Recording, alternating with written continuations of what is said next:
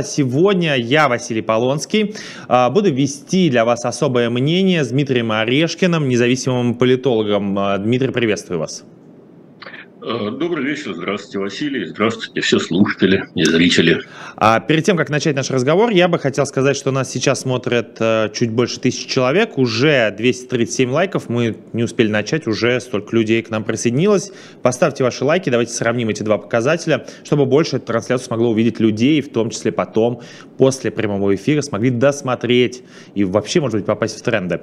А, Дмитрий, смотрите, первый вопрос. Я хотел начать чуть с другой темы, но в любом случае я всегда оставляю право за э, нашими подписчиками. И в чате спросили довольно интересную тему. Спрашивает э, Илья Евсеев. Он с вами здоровается и пишет. Дмитрий Борисович, как вы думаете, стоит ли идти на выборы, как призывает Навальный? И может ли результат этих выборов неприятно удивить власть? Э, пункт первый.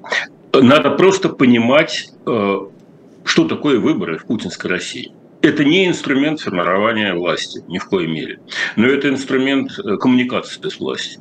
Как вы идете на демонстрацию, не ради того, чтобы власть э, изменилась, а ради того, чтобы заявить э, свою позицию. Вот точно так же, не переоценивая выборы, надо их использовать как способ заявить свою позицию, не обольщаясь. А, второе. Умные демократичные политики все прошли через соблазн абсентеизма. Потому что это очень убедительно выглядит. Мы не хотим играть с наперсточниками, мы их игнорируем, мы считаем, что э, выборы должны быть бойкотированы. Я помню, мы по этому поводу активно спорили э, с Борисом Немцовым. Он был инициатором э, компании «Нах-Нах».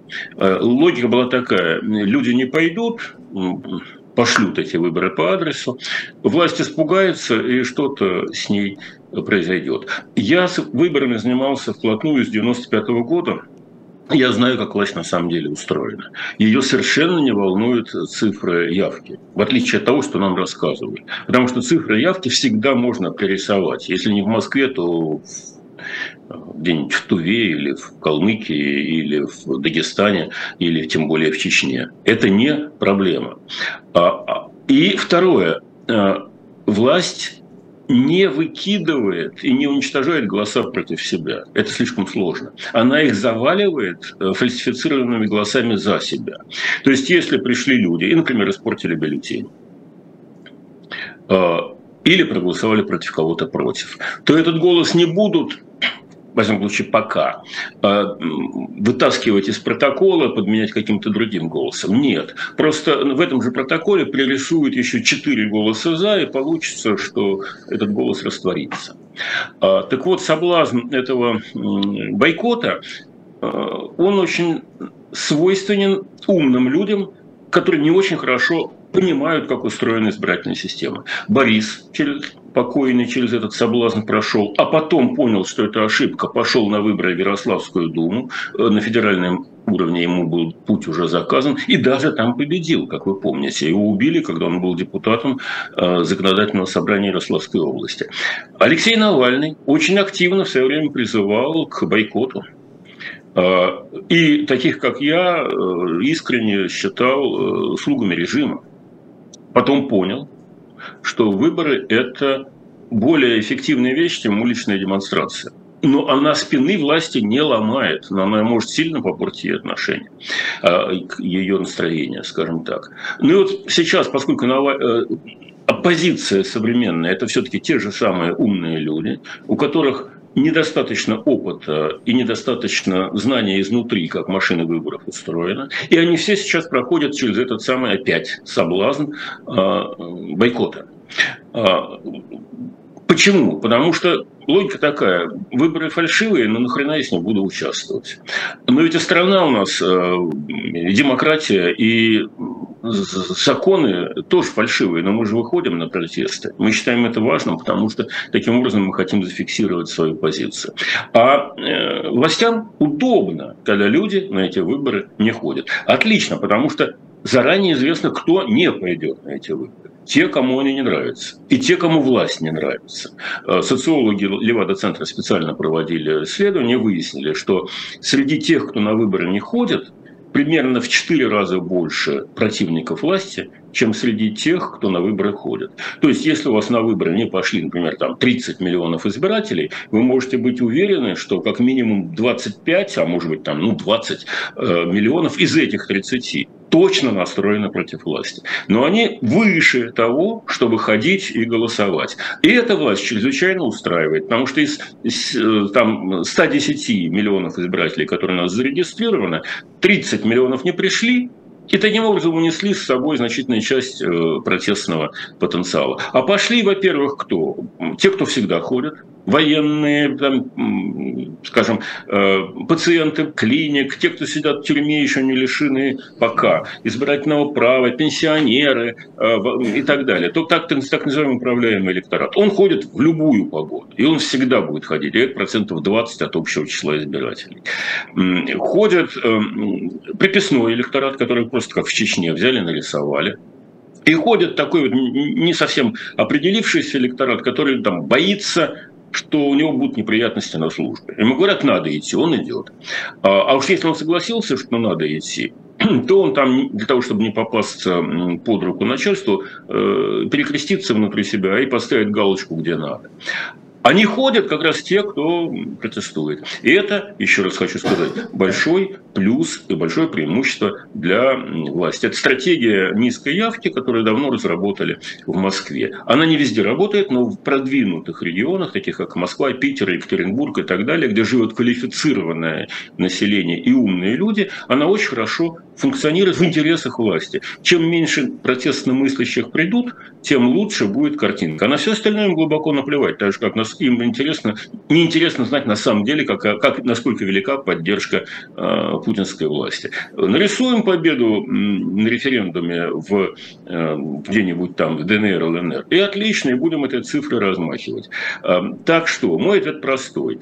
Ни с коей мере нельзя надеяться и обольщаться, что вы своим голосованием измените политическую модель, хотя в некоторых случаях вы сможете избрать каких-то альтернативных людей на муниципальном уровне. Это не исключено. Но выборы не тот инструмент, который власть может поменять в России. Выборы – это инструмент, с помощью которого вы власти можете показать свой кудиш. Э, только не отсутствием там, а пришествием на участок и, например, голосованием за кого-то против – голосованием по умной схеме, как предлагает Навальный, или, в конце концов, просто взять и испортить бюллетень, поставив две галочки э, в двух окошечках. Эм, это гораздо, мне кажется, более эффективное проявление протеста, чем просто бурчание на диване. Но при этом это, еще раз хочу понять, не надо сказать, не надо обольщаться, это протест власти хребта не переломит. Но немножко повлияет. А, вы объяснили, почему надо приходить на выборы и участвовать в умном э, том же голосовании, а, ну или вообще выходить на выборы, приходить на выборы и выражать свою гражданскую позицию, это я понял. Но за кого? Вот вопрос. Я тут недавно а, перед сном почему-то вспомнил такого депутата Шандыбина и стал смотреть все фильмы про него, все интервью с ним, узнал, что он умер, по-моему, если не ошибаюсь, в 2009 году и так далее.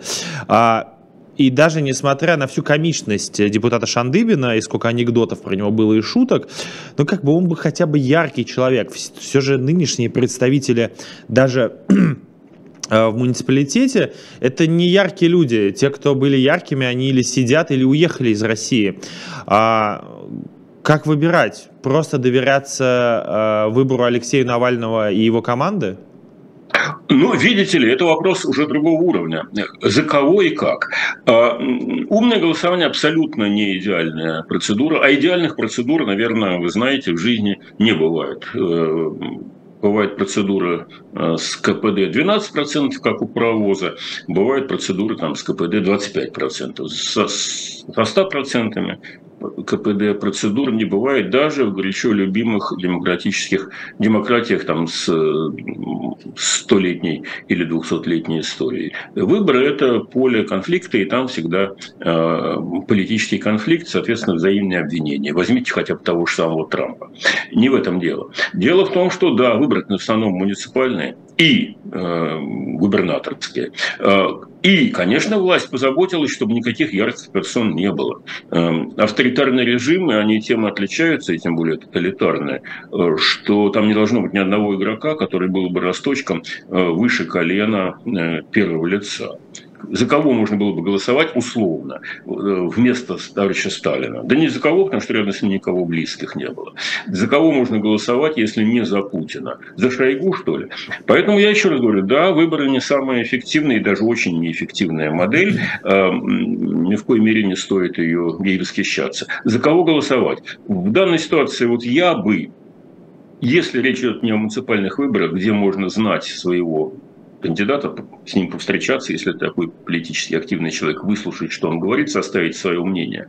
А, я бы голосовал часто а, против всех, просто чтобы испортить бюллетень. Факт, что я пришел, недействительный бюллетень, э, мой голос не просто исчезает, он вычитается, Потому, из, э, ну, условно говоря, если э, проголосовало там 5000 человек, и из них половина проголосовала против всех, то за победителя не может быть больше половины голосов. То есть голоса, которые проголосованы против всех, недействительные бюллетени, так называемые, они входят в сумму тех 100%, из, из которых рассчитываются доли. Так что это, это как бы замена графы, которая называлась раньше против всех. Который убрал, а, вот. который убрал, а, который убрал Дмитрий Анатольевич Медведев, кстати, э, главный. Это не Дмитрий Анатольевич Медведев, это в его эпоху убрали, да. По-моему, вы знаете, по-моему, даже раньше, до Медведева ее убрали. Когда, когда после того, как в Свердловской области э, победитель на дополнительных выборах э, в Государственную Думу в 99-м, кажется, году набрал 23%, это был один из э, бандитов э, там, э, Свердловских. А голоса против всех набрали 20, 26%. Получилось, что победи... поскольку голос против всех, он, соответственно, и против победителей, получилось так, что выигравший эти одномандатные выиграл персонаж, я уж сейчас не помню его фамилии, э, набрал меньше, чем э, число людей, проголосовавших против него. Э, тогда пришлось вводить специальные юридические поправки, что победителем может быть только тот, против которого, который набрал больше голосов, чем графа против всех. А потом потихоньку эту графу вообще убрали. Так, спустили на тормозах. В шестом, Мне шестом кажется, году, в шестом году я ошибся, да, в 2006 году. Да. Это было доме. Ну, я, я же говорю, я, я в этой системе работал довольно плотно, э, начиная с 95 -го года, так что я все это более или менее хорошо представляю. Ну так вот, за кого? Э, э если вы не занимаетесь э, конкретной региональной политики, если у вас нет личного мнения, за кого вы хотите голосовать, ну да, можно, можно довериться умному голосованию. Они ошибаются, поскольку люди, э, да, и, в общем, не улучшают э, иногда свой рейтинг. Но Тут вариант какой? Или вы сами выбираете, садитесь, смотрите, взвешиваете. Такие люди есть дотошные и молодцы. Или вы кому-то доверяетесь. Можно довериться Навальному, можно испортить э, бюллетень, можно проголосовать э, от фонаря. Но тогда а, тот, кто голосует от фонаря, э, обычно просто не ходит на выборы. Э, у меня нет рекомендации. Выборы – это такой вариант, где каждый решает за себя сам. В том числе идти или не идти. Но если вы на выборы не, ходите, то есть не используете того маленького ну, варианта, который вам Конституция и власть предоставляют, то что потом жаловаться, что вот мы так вот существуем. Еще раз хочу сказать, что в интересах власти, чтобы мы все сидели под коряшкой или под плинтусом и не высовывались. И голосовать тоже не ходили. В советские времена тоже на закате Советского Союза а, молодежь на выборы не ходила, и советская власть от этого не было ни холодно, ни горячо, но закрытые данные показывали, что вот здесь а, там плохо, э, с активностью трудящихся, значит, там надо что-то делать. И там даже, даже тогда перед выборами налаживали продажу пирожков с капустой или чинили канализацию. Эм, сейчас тем более. Они боятся выборов. Если бы не боялись, не снимали бы альтернативных кандидатов. Но если мы на эти выборы не ходим, значит, мы им помогаем.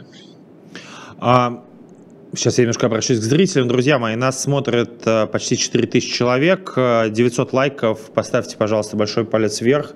Нам это поможет нашей трансляции, и мы в любом случае, Дмитрий, будем вам благодарны.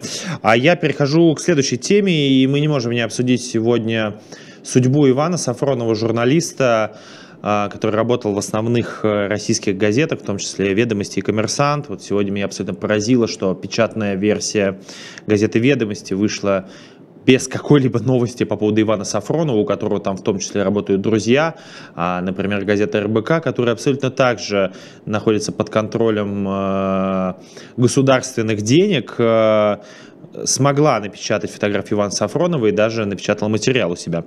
Как вы считаете, э, точнее, есть ли у вас ответ вообще? Почему такая жестокость по отношению к журналисту 22 года?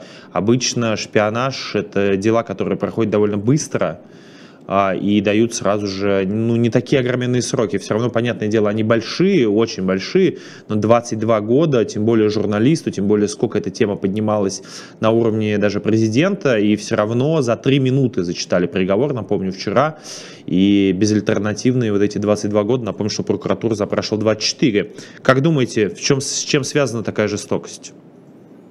Э, ну, во-первых, я напомню вам, что коммерсант где Иван работал много, тоже опубликовал очень достойный текст. Что, вообще говоря, довольно страшно для журналистов, э, потому что там могут быть неприятности. Конечно, несопоставимые с тем, что произошло с Иваном. Но, тем не менее, коммерсант написал хороший, хороший текст, где выражением надежды, поддержкой, таким человеческий текст, что в нынешние времена довольно редко встречается. Так что молодцы. Второе. Э, Иван Сафронов – человек удивительный. Его два года ломали, пытались заставить взять вину на себя, ну, пойти на сделку с следствием и получить всего 12 лет вместо 22 за то преступление, которое он не, не, осуществ, не осуществлял. А, на самом деле ему наклеили там взаимодействие с какими-то разведчиками, а, что довольно глупо, потому что у Ивана Сафронова не было допуска к государственной тайне. А, значит, получалось, что он как журналист работал с иностранцами, получал у них информацию, рассказывал, давал им какие-то комментарии, и, соответственно, его за это обвиняют в шпионаже. Пункт третий. На самом деле его обвинили не за этих там двух каких-то якобы сотрудничающими, сотрудничающих со спецслужбами Запада журналистами, а за то, что он в 2019 году написал совершенно э, обоснованную профессиональную статью, он военный журналист, э, про сделку между Россией и Египтом о продаже, там, кажется, двух десятков МиГ-35. В Египте это вызвало шок, потому что э, там они обманывали Соединенные Штаты, говоря, что не собираются никаких э, договоров с Россией заключать и покупать российского оружия. А тут вышла эта статья, э, им довольно жесткой форме американцы дали понять, что это нарушает те договоренности, которые с Соединенными Штатами состоялись. В результате сделка затормозилась, а она была большая, там миллиарда 2 долларов. Кому-то там должно было в карман довольно серьезно капнуть какие-то комиссионные. А Сафронов в своей публикации это дело сломал. И вот э, здесь совпали, значит, э, желание просто отомстить за то, что он помешал.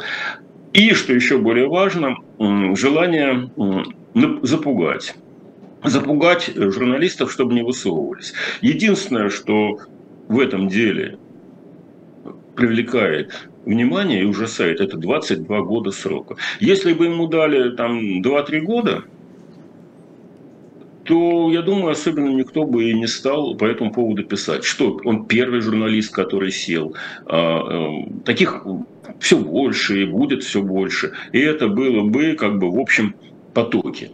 Но здесь совершенно отчетливо а, показано, что будем отрывать головы. за честную профессиональную работу, за то, что журналист написал про то, о чем должен был написать. А, он использовал журналистские методы, он общался с людьми, люди ему говорили э, то, что они думали, он ссылался на свои источники и написал то, что было, не пользуясь никакими тайными, какими-то там э, секретными документами, открытыми источниками. Это просто не понравилось большим начальникам в погонах.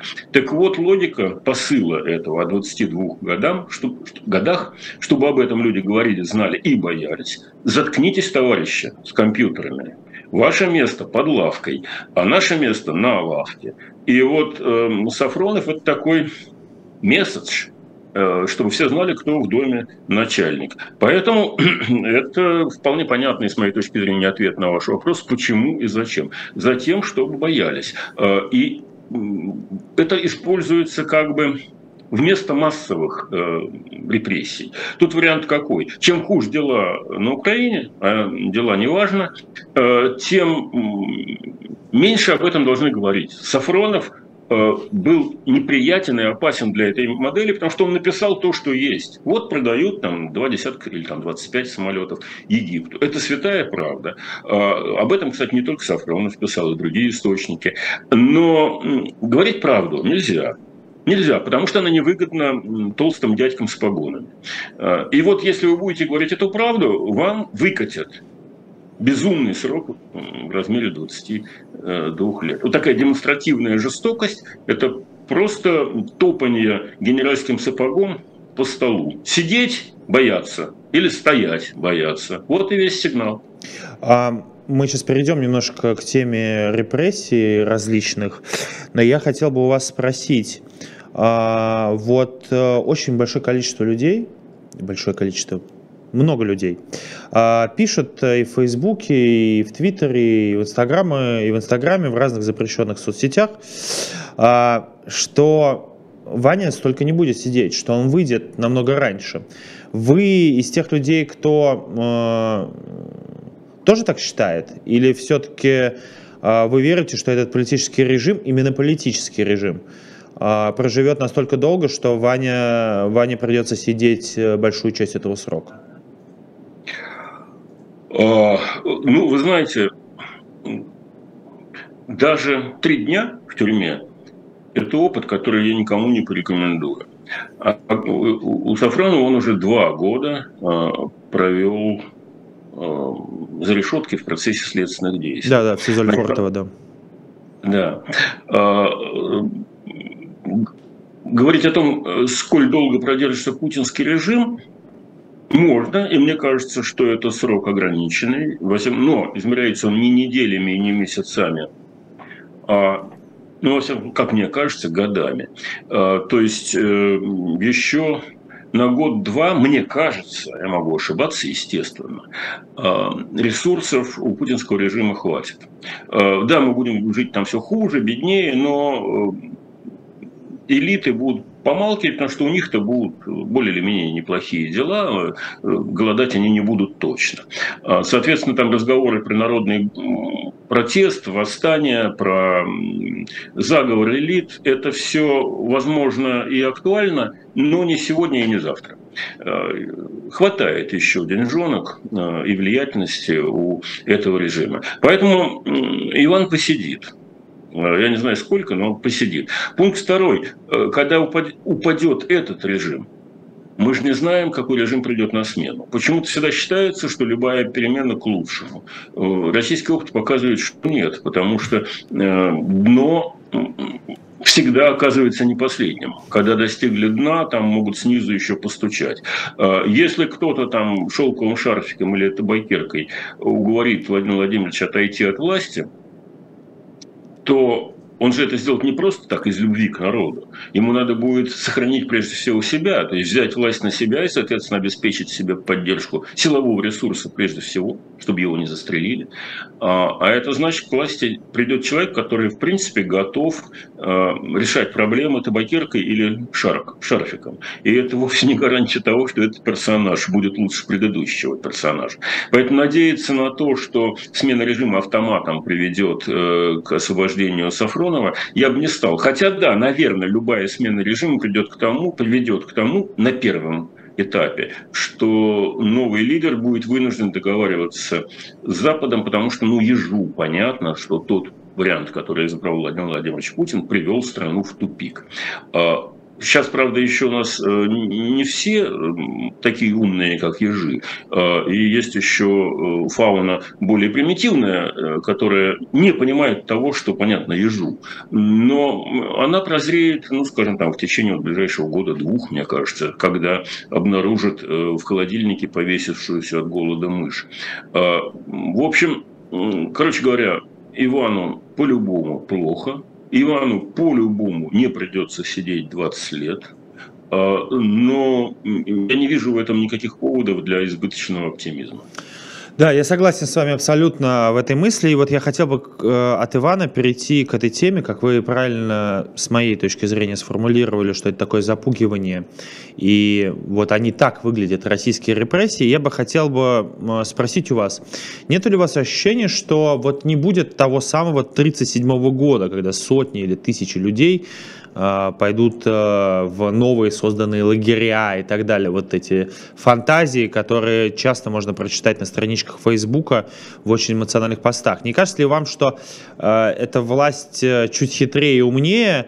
И вот я бы хотел бы разбить эту тему Э, во-первых, согласны ли вы с этой мыслью о том, что не будет таких э, массовых репрессий? И как вы считаете, э, хватает ли этому государству тех рычагов давления, которые у них есть? Это штрафы, иностранное агентство, закрытие СМИ, потому что мы знаем, что вот новую газету лишили лицензии. Второе издание новой газеты, которое называется «Но», лишили лицензии, но она будет жить до апелляции, пока не произойдет апелляция. Все СМИ независимые так, так или иначе, все закрыты. Журналисты, часть на них заведены уголовные дела, часть на них были заведены административные дела, они оштрафованы и так далее, и так далее. Как вам кажется, вот эти рычаги давления, которые уже существуют сейчас, репрессивные абсолютно, а, власть, власти их хватит или она, наоборот, пойдет чуть дальше? Нет, она, безусловно, пойдет чуть дальше. А, просто потому, что она проигрывает. А, а когда ты проигрываешь, важно, жизненно важно, чтобы сохранить власть, а, показать победную картинку. Поэтому она пойдет дальше в развитии репрессий, это несомненно. Но столь же несомненно, что она не дойдет до уровня 1937 года. Не только потому, что у нее есть опыт прошлого.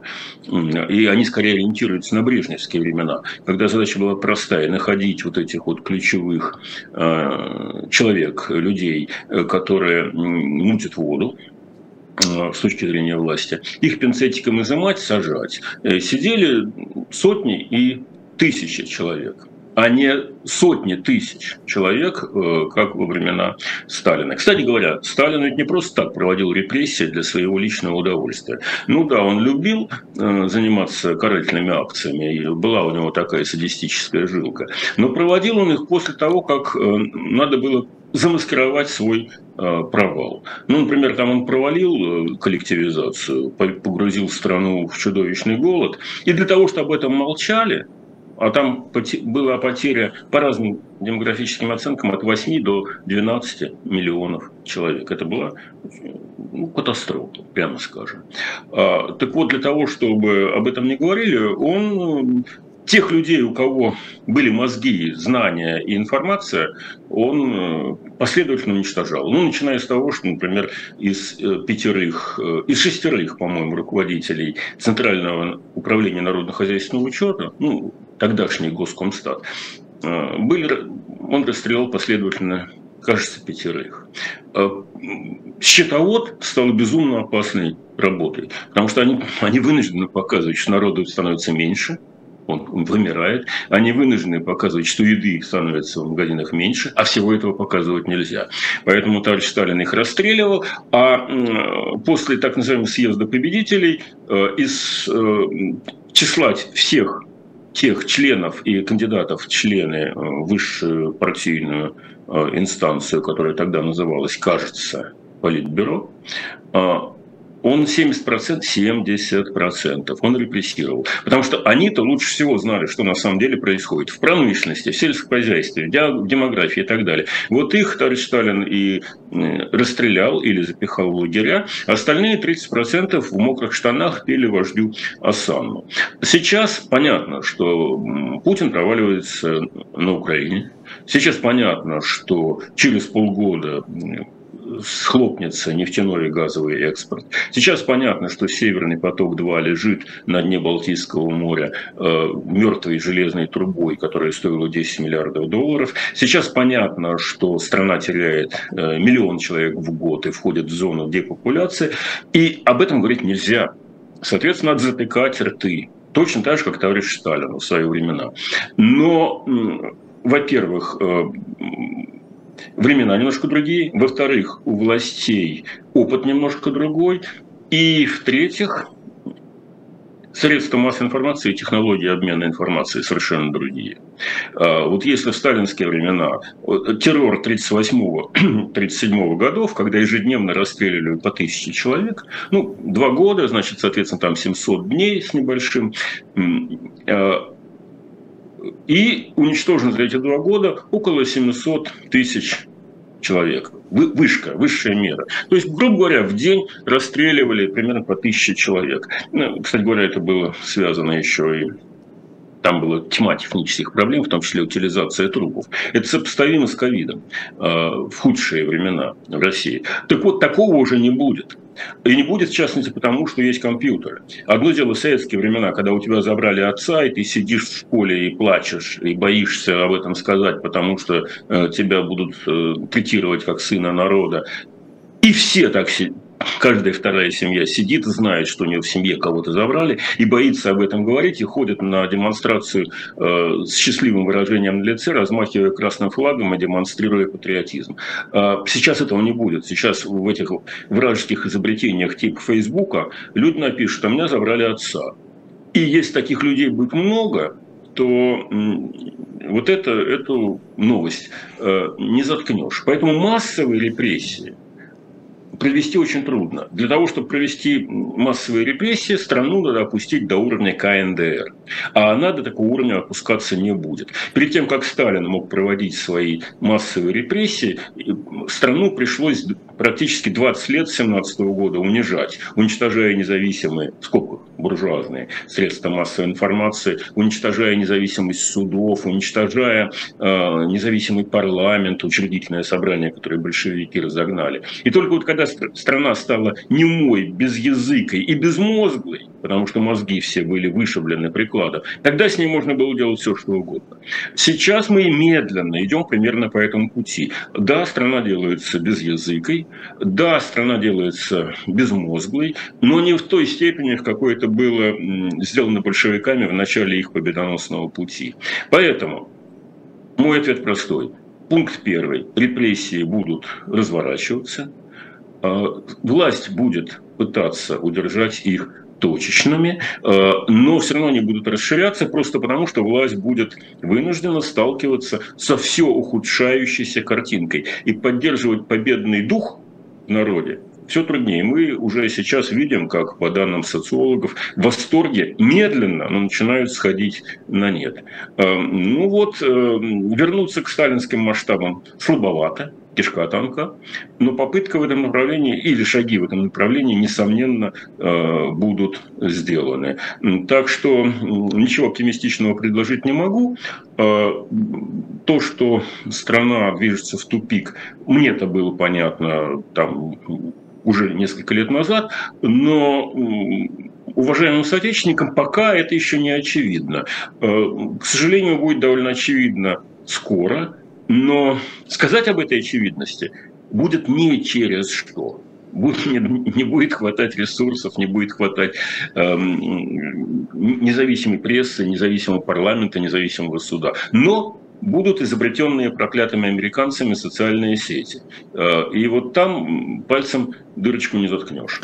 На это я могу только вам процитировать э, государственных экономистов, людей, которые, наоборот, придерживаются другой точки зрения. Вот, например, А, время показало, что все не так страшно. Падение ВВП замедлилось, а бюджет России стал глубоко профицитен благодаря взлетевшим ценам на углеводороды.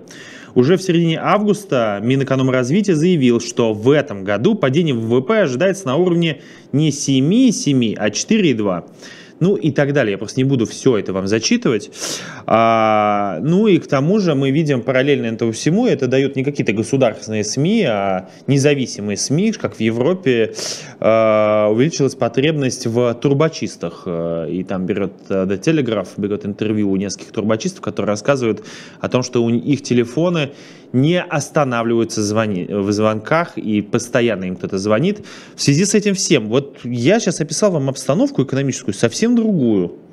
Вот видите, и прогнозы такие страшные, и углеводороды Европе в любом случае зиме нужны, зимой нужны будут. И я вот разговаривал, пока ехал к вам э, с знакомым, который живет э, за границей, он мне сказал, что вообще не понимает, как жить будет. Всю зарплату будет тратить только на коммуналку, а он живет в Чехии. Поэтому, э, может быть, все будет совсем по-другому. Может быть, как и говорит э, пропаганда, Европа в итоге развернется к России? А, видите ли, здесь вопрос, как в любом сложном, а, а это архисложное э, дело. В любом сложном многофакторном э, аналитическом исследовании чрезвычайно зависит от субъективного фактора.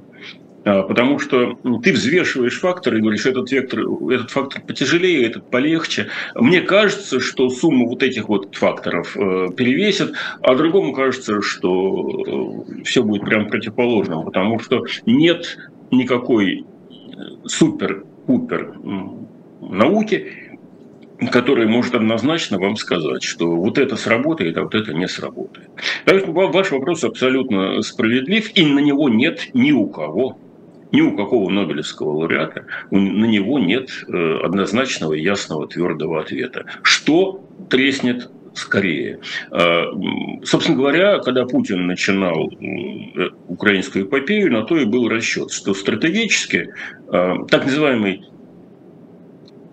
приемлемый или допустимый уровень потерь у России э, гораздо э, дальше, чем у Европы. Логика была такая, что европейцам будет не за что, э, или они почувствуют там экономический спад, и семьям будет не за что, нечем платить отопления, они взвоют, э, выйдут на улицу, а там выборы, это демократия, а у демократии есть свои слабые места. Значит, соответственно, власть испугается и скажет, ладно, ладно, ладно, вернемся к бизнесу as usual, будем покупать у России газ и так далее. А, и под этим расчетом было много оснований, потому что именно Европа, именно на фоне жизни Владимира Путина, политической жизни, много раз так поступала. Она не стала связываться с Россией после грузинской войны, хотя Россия там не выполнила два из шести взятых на себя э, обязательств. Э, там было шесть договор Медведев-Саркози, э, там много было пунктов, два из них Россия не выполнила. Пункт первый – отвести войска на ту линию, где они были до конфликта. Пункт второй – не принимать односторонних решений. Войска России не отвела, а одностороннее решение, в одностороннем порядке признала независимость э, Абхазии и Южной Осетии. И Саркози утерся потому что не хотел ссориться с Россией, потому что у французского бизнеса были очень серьезные интересы э, в России, а это рабочие места, это поддержка э, политического курса избирателями. Я сам имел удовольствие общаться с французскими сенаторами. Они говорили, зачем нам это надо, мы хотим бизнес as usual. А, ну, подумаешь, Грузия, грубо говоря, вот так вот. А, пункт номер один. Пункт номер два – Крым. И Крым тоже Европа проглотила, согласилась. Бизнес as usual. Что будет Германия собачиться с Владимиром Путиным, если на территории России 6 тысяч совместных предприятий, где работает э, российско-немецкий персонал и куда немцы инвестировали деньги. Если их закрывать, то это потери налогов и для России, и для Германии, это потери рабочих мест, это потери бизнеса, э, это большое разочарование. Значит, соответственно, Крым наш тоже был Западом проглочен. Ну и Путин исходил из того, что и ну, присоединение, или там, денацификация Эм, захват Киева тоже будет проглочен. И вот здесь значит, случился облом. А, тем не менее, да, да, проблема, Путин не с кондачка действовал, он же просчитывал риски. Значит, э, другой вопрос, что мне кажется очевидным и бесспорным. Европейские деньги, европейские проблемы решаются деньгами. А, э, например, та же самая Германия выделяет, по-моему, около 60 с чем-то миллиардов евро на компенсации связанные с вот повышением цен. То есть люди, да, будут платить больше за отопление, там, за электричество, но им будут в какой-то степени эти деньги компенсировать. И в Германии эти деньги есть. А, а в Чехии мы наблюдали протесты там 70, кажется, тысячных демонстраций против такого вот ухудшения уровня жизни.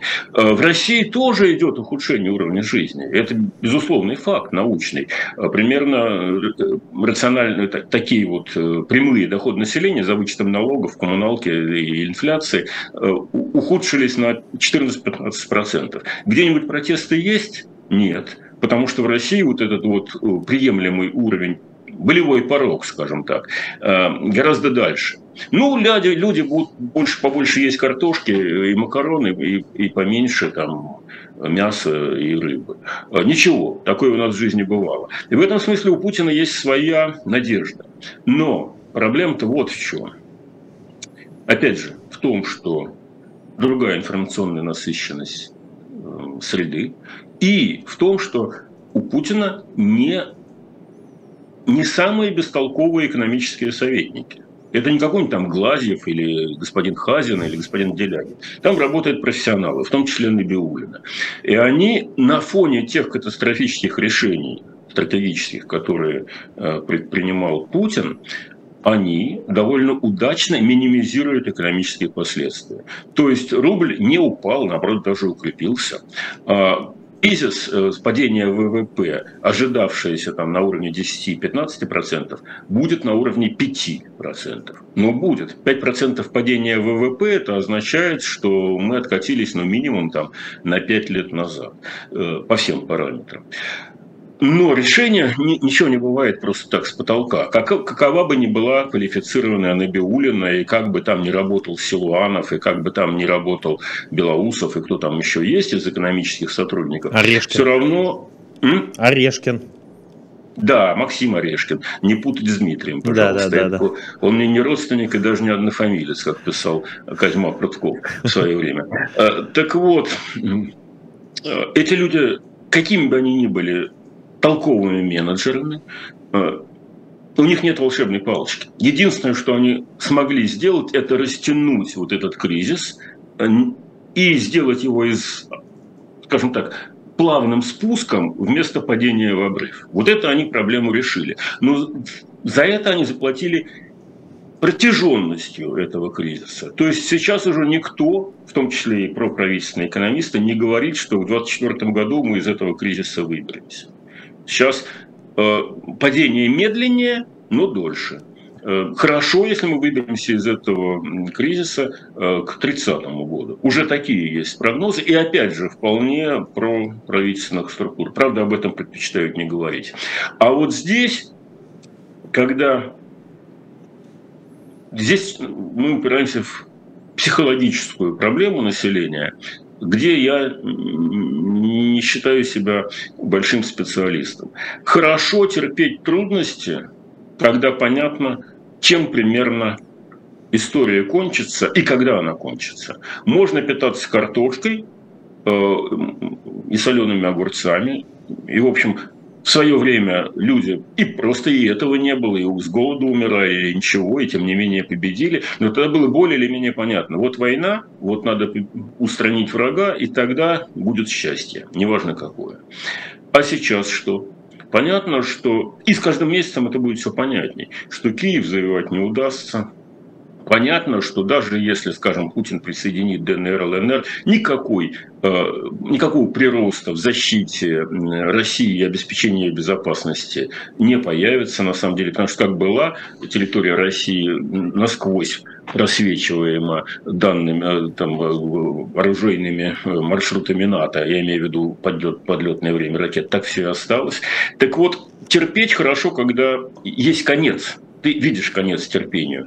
А здесь проблема терпения, мне кажется, будет усугубляться тем, что от полугодия к полугодию, а может быть даже от месяца к месяцу будет все хуже, хуже и хуже. И вот где настанет усталость от этого терпения в условиях информационной, больше или меньше информационной прозрачности, никто не скажет, и я в том числе не скажу. Э, вопрос о том, где настанет усталость европейского терпения, тем более непонятен. Но там более или менее понятна ситуация, потому что дело решается деньгами. А, в России э, дело решается ценой на нефть и на газ. Если к концу года действительно удастся наладить э, вот этот бойкот или, точнее говоря, э, блокировку транспортировки нефти российской, это сразу икнется на бюджете. И, соответственно, будет труднее платить не только ведь военным и не только бюджетникам, но еще, например, таким персонажам, как Лукашенко. А ему что же надо платить? Он же на, на жалование у Кремля, экономики-то у него нет. Таким персонажам, как Кадыров, который получает э, для своей республики, как он, сам, как он сам говорил, 300 миллиардов рублей ежегодно. И другим не менее достойным персонажам, у которых глотка гораздо шире и глубже, чем у любого российского гражданина. Э, вопрос, хватит ли или не хватит? И когда вдруг окажется, что не хватит. Это для меня слишком сложно. Я думаю, ни один суперкомпьютерный гигант рассчитать этого не может. Он может предложить сценарии, но не точную датировку. И где будет болезненней, в России или в, в Западной Европе, тоже трудно сказать. Хотя, мне кажется, в Европе будет болезненней, но реакция на эту болезненность, виноват, я оговорился, а, в России будет болезненней. Но реакция на эту болезненность будет совершенно разная. Русские люди гораздо более терпеливые, податливые, а, отзывчивые на пропаганду, и у них нет рычагов, чтобы повлиять на власть. У европейских людей э, вот этот болевой порог расположен гораздо ближе, орать они начнут раньше, но поскольу власти уже начали, понимают, уже начали, 70 тысяч человек в Праге вышло. Ну я про это говорю, да. да. да. Э, поскольку э, европейские правительства это понимают, и об этом, кстати, писали еще там два месяца или три месяца назад в хорошем аналитическом обзоре сотрудники так называемой Red Corporation, вот про эту усталость от украинской войны, про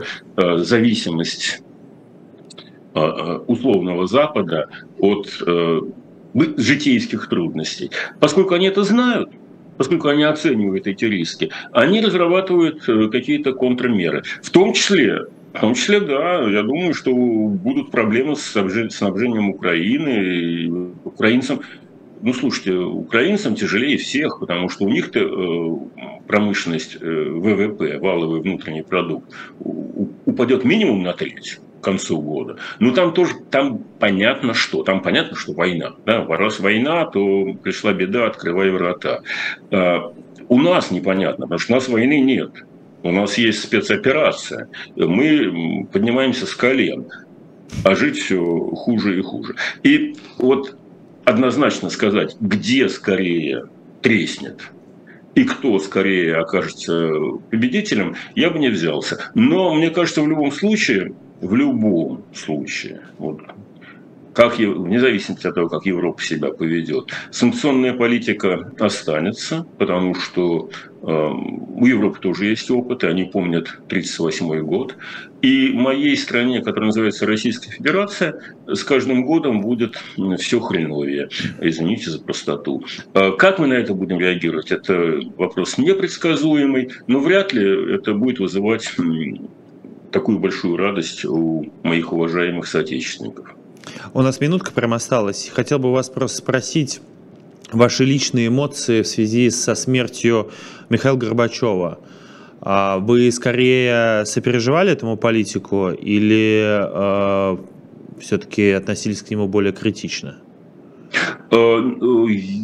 Ну, знаете как, я к нему относился и отношусь с симпатией. Это человек, прежде всего, это человек, а не механизм ходячий. Э, он сделал много, как сейчас кажется, детских ошибок. Для меня, например, было страшно слушать, когда он говорил, что мы сделаем единый, один единый общеевропейский дом. Э, и похоже, что он в это верил. А я, как географ, думал, милый друг, а где ты в этом общеевропейском доме э, поместишь, скажем, Туркменистан или Казахстан, или ну, еще Казахстан туда-сюда еще. Он частью, кстати, в Европе сейчас. А Узбекистан. Вот что, расстелишь на этом крылечке этого единого европейского дома в виде красивого ковра.